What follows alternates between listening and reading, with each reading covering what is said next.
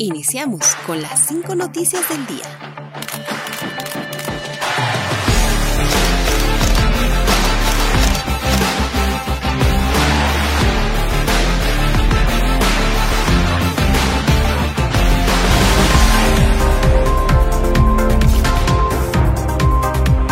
Gobierno ratifica inicio de clases para este martes primero de febrero. El ministro de Educación, Edgar Pari, confirmó que las clases inician de forma virtual en las nueve capitales del departamento, mientras que en las zonas periurbanas y dispersas lo harán de manera semipresencial y presencial.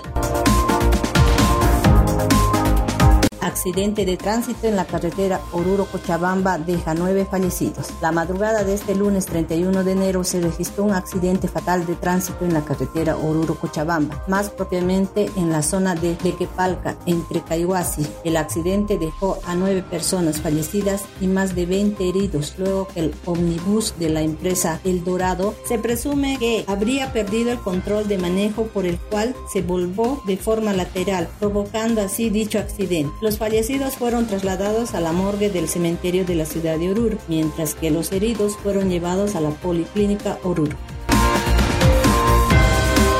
vuelven los ensayos rumbo al Carnaval Oruro 2022. Los ensayos de los distintos conjuntos folclóricos que componen el carnaval retornaron este fin de semana en la ciudad de Oruro, donde se pudo ver que los bloques de danzarines tomaron las diferentes calles principales de la ciudad para ensayar y dar muestra de inicio a lo que será el recorrido principal para la entrada del carnaval de Oruro. Sin embargo, en varios de los ensayos también se pudo evidenciar que no existe control sanitario, puesto que varios de los danzarines no portaron barbijos o hacían mal uso del mismo, además de las bebidas alcohólicas que estaban presentes. Incluso no existía el distanciamiento adecuado que sugirió en días pasados el plan de contingencia llegaron materiales de equipamiento para la planta de reciclado en Oruro. Este fin de semana arribó a nuestro departamento el primer lote de equipamiento para la planta de reciclaje y compostaje de residuos sólidos. En esta primera entrega llegaron contenedores que se componen de bases de soportes y ejes. La planta de reciclaje tiene un alcance para procesar 25 toneladas de residuos sólidos